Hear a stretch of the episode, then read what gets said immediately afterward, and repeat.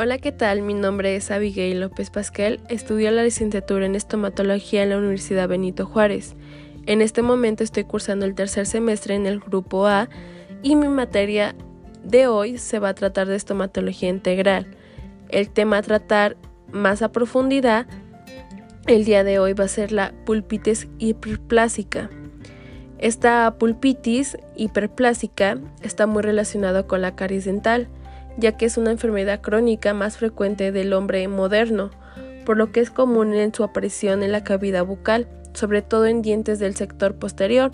Recordemos que su tratamiento consiste en la realización de una biopulpitomía y, posteriormente va a ser una restauración, lo cual garantiza la conservación del diente en boca, conjuntamente con su función. Eh, desafortunadamente, en estos casos, al no comprometerse la estética, la gran mayoría de los pacientes opta por la extracción del diente, porque a juicio de ellos es la solución inmediatamente a su problema.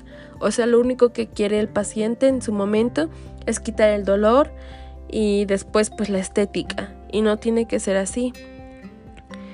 Tenemos que como estomatólogos aprender a dar soluciones, actas para el paciente. Ya si el paciente al escucharnos de todas las soluciones que hay y aún así no se convence en una de ellas y decide extraer el diente, pues será decisión de él y no de nosotros. Nosotros ya hicimos ese trabajo pues ético al momento de informarle pues los tratamientos adecuados. Este también tenemos que ver que no queda atrás la conducta de muchos profesionales que prefieren mutilar antes que conservar un órgano dentario, pues resulta una solución muy fácil para ellos y olvidan todo tipo de información y orientación a su paciente. Es por ello que se decidió realizar la presentación de un caso de pulpitis hiperplásica en el segundo premolar superior derecho al cual se le practicó una biopulpetomía con la finalidad de realizar una evaluación del tratamiento de elección. Con ello vamos a presentar el caso rápidamente. Eh, esta paciente es una paciente femenina de 48 años de edad, con antecedentes de salud que refiere durante la apnesis dolor dental ocasional ligero y tolerable, por comprensión de alimentos durante la masticación, localizado en el sector medio superior derecho con evolución de un mes. Este caso, pues nos comenta la paciente que ya lleva un mes con esos pequeños dolores, pero pues no lo había tratado porque pensó que era un dolor ocasional de unas pocas horas y ya se le iba a quitar, pero poco a poco comenzó a aumentar o a tener más molestias. la paciente refiere además a haber experimentado con anterioridad episodios de dolor moderado, provocados sobre todo a los cambios térmicos en dicha zona, que remitía fácilmente con analgésicos por lo cual recibió tratamiento conservador en una sola ocasión. Al ser desplazado la obturante temporal por la acción de las fuerzas masticatorias, retorna nuevamente a la sistematología anterior hasta ser sustituida, por la que ahora se le trae a consulta. Se muestra reacción al tratamiento conservador por los antecedentes de dolor, por lo cual, haciendo uso de su autonomía, solicita la extracción dentaria. Al examen físico bucal se observó a nivel del segundo premolar superior derecho una amplia cavidad que involucra dentina profunda, en el cual aflora una masa de tejido de granulación de color rojizo con aspecto de coliflor, que sangre fácilmente con la exploración. En los exámenes complementarios se realizó al diente en cuestión de pruebas de transluminación, observándose al diente traslúcido. Prueba eléctrica también hicimos, con bilómetro, encontrando una vitalidad disminuida. La prueba térmica arrojó una respuesta discreta y la percusión resultó pues negativa. Se decidió una biopulpectomía, pero como la paciente acudió al servicio de urgencias no se pudo realizar este tratamiento eh, pulpo radicular en una sola sesión, lo cual implica retornar a consulta ya, y pues esto obviamente que hace disgustar a nuestra a nuestra paciente. Eh, vamos a ver nuestra discusión de este caso. La pulpitis hiperplástica es una afección inflamatoria crónica de la pulpa dental que aparece como consecuencia de una irritación prolongada y de baja intensidad por acción de irritantes microbianos, físicos o mecánicos, Como toda afección crónica presenta simultáneamente signos de inflamación activa y de destrucción tisular y de intentos de curación, constituye una respuesta proliferativa y no exudativa manifiesta por la proliferación de tejido de granulación en la cavidad de caries o de una fisura, con presencia de antigenosis responsable del gran compromiso vascular, con fibrosis que se supone que es el componente celular de la pulpa, disminuyendo su capacidad de respuesta y con presencia de células características de la inflamación crónica. Su diagnóstico debe ir encaminado con minuciosos interrogatorios dirigidos a los pacientes y familiares para esclarecer la semiología del dolor y si existen antecedentes de procesos inflamatorios reversibles. Y el examen clínico recordemos que va a evidenciar la presencia de caries crónica o fractura coronaria con exposición pulpar de larga duración o pulpa hiperplásica con aspecto de coliflor de color rojo rojizo o mejor dicho, pues también pálido. En, en, el caso que se presenta, la paciente refiere haber experimentado sintomatología de proceso reversible, el cual descuidó y evolucionó hacia la cronosidad de manifestaciones clínicas semejantes al cuadro clínico anterior descrito. Se debe tener cuidado de no confundir la pulpitis hiperplásica o pólipo pulpar con el pólipo gingival, el cual constituye un tejido de granulación que prolifera a partir de la gingiva interdentaria y su invagina en la lesión de caries cuando existe comunicación entre ambas.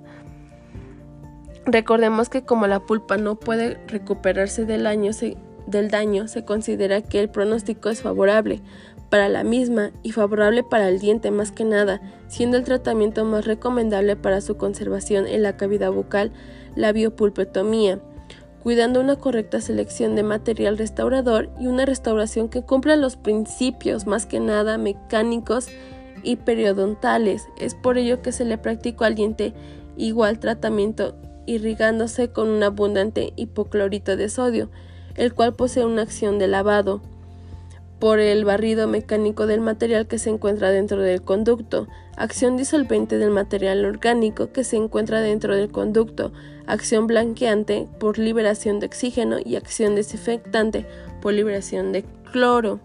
Se decidió en un primer momento colocar cura medicamentosa con propeleos de al 5% más que nada por sus propiedades farmacológicas antiinflamatorias, antitóxicas, anestésicas, estimulantes, bacterísticas, antisépticas, antioxidantes y cicatrizantes. Recordemos que nuestras consideraciones finales fue que la paciente ha evolucionado hasta la fecha satisfactoriamente, lo cual permitió concluir que fueron respetados los pilares básicos de la endodoncia, diagnóstico instrumentación, biomecánica y obturación del conducto, vale la pena escoger la alternativa más inteligente, no la más fácil para el paciente o la más cómoda para nosotros, quien debe convertirse en maestro de la comunicación y utilizar todos los argumentos persuasivos para, bueno, para tratar de conseguir que el paciente dé un cambio positivo a su conducta que conlleve un mejor estado de salud bucodental. Espero que les haya gustado y que tengan un excelente día. Gracias por escucharme.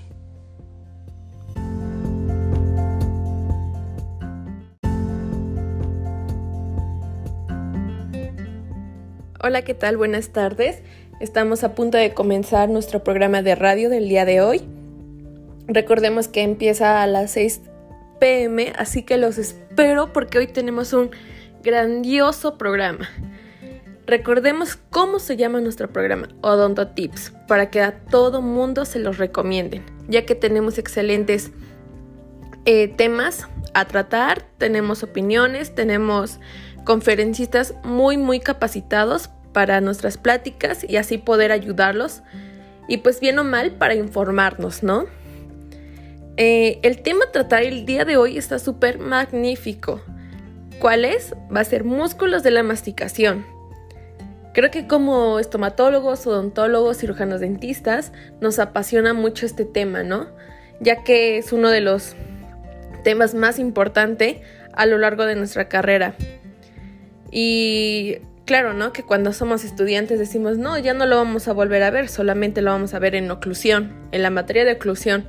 Y no, no es así, lo vamos a ver en nuestra formación y con ello nos va a ayudar muchísimo a detectar demasiados padecimientos de la masticación.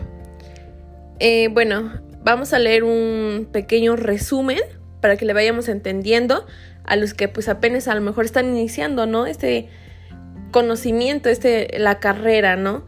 Ya que pues es muy hermosa y vamos a empezar. El autor de este artículo se llama Marceli Laguna. Este lo publicó el 13 de octubre del 2022 y así dice, los músculos de la masticación o músculos masticadores son un grupo compuesto por los músculos temporal, macetero, perigoideo medial y perigoideo lateral. El músculo temporal se ubica en la fosa temporal.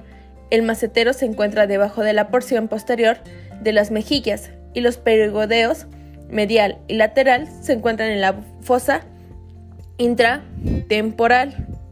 Recordemos que pues los músculos de la masticación se insertan en la mandíbula, ¿no? Produciendo movimientos de la misma a través de la articulación temporal mandibular, disculpen. ¿Y cómo se le llama esto? A la ATM, ¿no?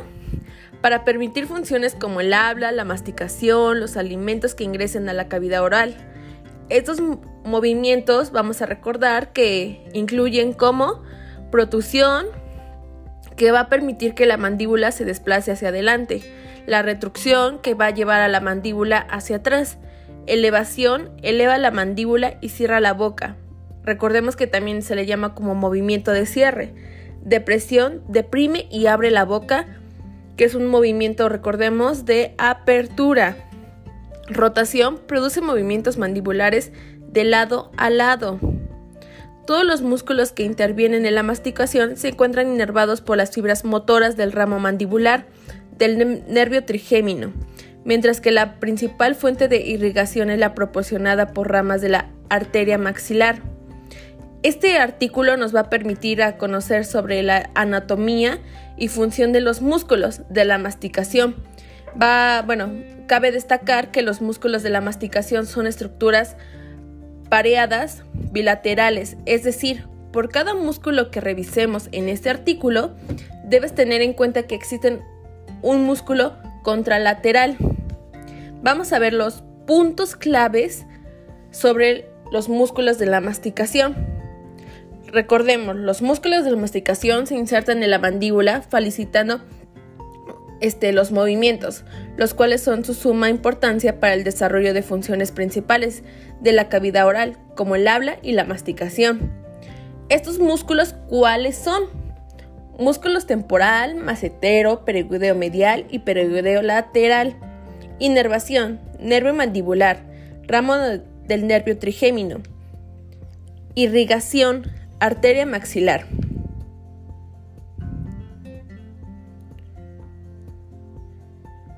Los, bueno, vamos a comenzar con los músculos más importantes, ¿no? Que es el músculo temporal. Este músculo temporal es un músculo grande y plano que se encuentra en la fosa temporal del cráneo.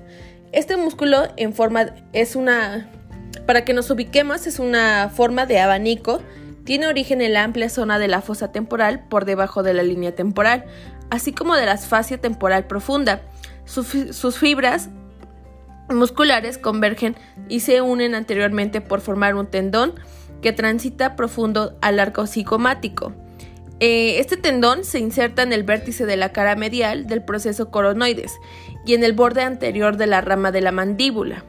El músculo temporal se encuentra inervado por los ramos temporales profundos del nervio mandibular y es irrigado por las ramas temporales profundas de la arteria maxilar y ramas temporales medias de la arteria temporal superficial. La principal función de este músculo es la elevación de la mandíbula. Esta función es producida gracias al aporte de sus fibras verticales anteriores que están continuamente en acción oponiéndose a la fuerza de gravedad como la boca está cerrada. La contracción de sus fibras posteriores ubicadas de forma más horizontal produce la retracción, reducción de la mandíbula, llevándola hacia atrás. Adicionalmente, el músculo temporal contribuye a los movimientos de lado a lado de la mandíbula, facilitando el proceso de la masticación. Domina la anatomía del músculo temporal y de otros músculos de la masticación revisando todo el contenido que tenemos preparado para ti, como videos, cuestionarios, diagramas y muchos más artículos. Esto te va a ayudar principalmente a entender qué importancia tiene esos músculos hacia la oclusión, hacia tu materia de anatomía, hacia tu materia de este, biomateriales y bien o mal a tu vida profesional, como ya lo mencioné. Otro músculo macetero eh, es un músculo fuerte y de forma cuadrangular que cubre de la cara lateral de la rama de la mandíbula de ambos lados. Está formado por dos capas que se diferencian ligeramente debido a sus puntos de inserción. También tenemos el músculo perigodeo medial. El músculo perigodeo medial es un músculo de forma cuadrangular ubicado en la fosa infratemporal. Está compuesto por dos cabezas con diferentes puntos de origen. ¿Cuáles son? La cabeza profunda es la más grande y tiene origen en la cara medial de la lámina lateral del proceso perigoides del hueso esfenoides y en el proceso piramidal del hueso palatino. La cabeza superficial es la más pequeñita y tiene origen en la tuberosidad del maxilar. Desde los puntos de origen ya mencionados, las, las cabezas perdón, convergen y toman un trayecto posterolateral en sentido oblicuo para insertarse en la cara medial de la rama de la mandíbula, cerca al ángulo de la misma. El músculo perigodeo medial es inervado por un ramo perigodeo medial del nervio mandibular.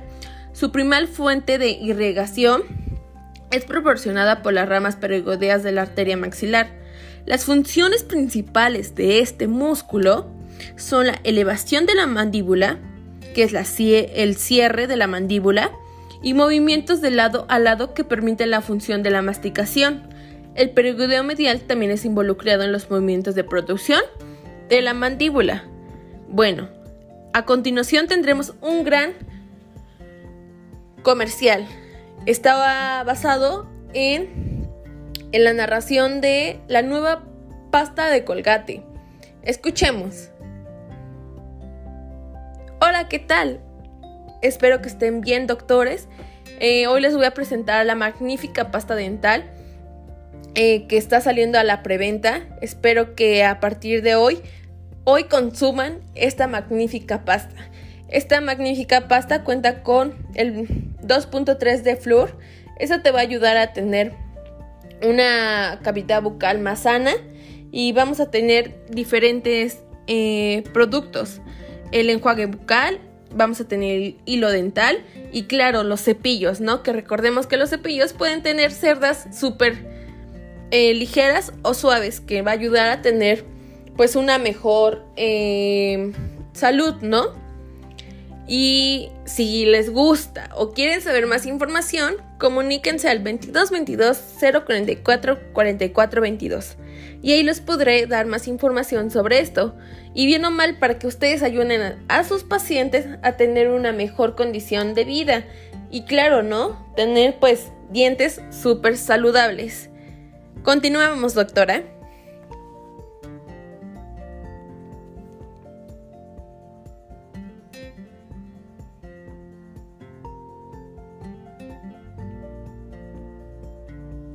Bueno, como último está el músculo perigodeo lateral.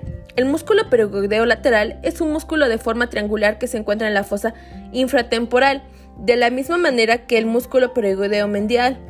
Este presenta dos cabezas con dos orígenes distintos, la cabeza superior y la cabeza inferior. La cabeza superior es la más pequeña y tiene un origen en la cabeza inferior del ala mayor y la cresta infratemporal del hueso esfenoides lo cual forma el techo de la fosa intratemporal. Tiene la cabeza inferior, es más grande en la comparación con la cabeza superior y tiene origen en la cara lateral de la lámina lateral del proceso perigoides del hueso esfenoides. Las funciones de este músculo perigodeo lateral dependen de su grado de contracción. Cuando existe contracción bilateral de los músculos perigodeos laterales, provoca protusión y depresión de la mandíbula Cuando solo se contrae un lado en conjunto del pergodeo medial, lateral provoca el desplazamiento de la mandíbula al lado opuesto. Esto permite alternar los movimientos de lado a lado durante el proceso de masticación. Pon a prueba y solidifica tu conocimiento sobre los músculos de la masticación con el siguiente cuestionario. Espero que les agrade y que les haya gustado este pequeño resumen sobre los músculos de la masticación. Y claro, si gustan mm, contestar nuestro gran cuestionario, les podría mandar el link por WhatsApp. Ya teniendo nuestro contacto, espero que tengan una excelente y magnífica tarde y nos vemos mañana en la nueva transmisión de Odonto Tips.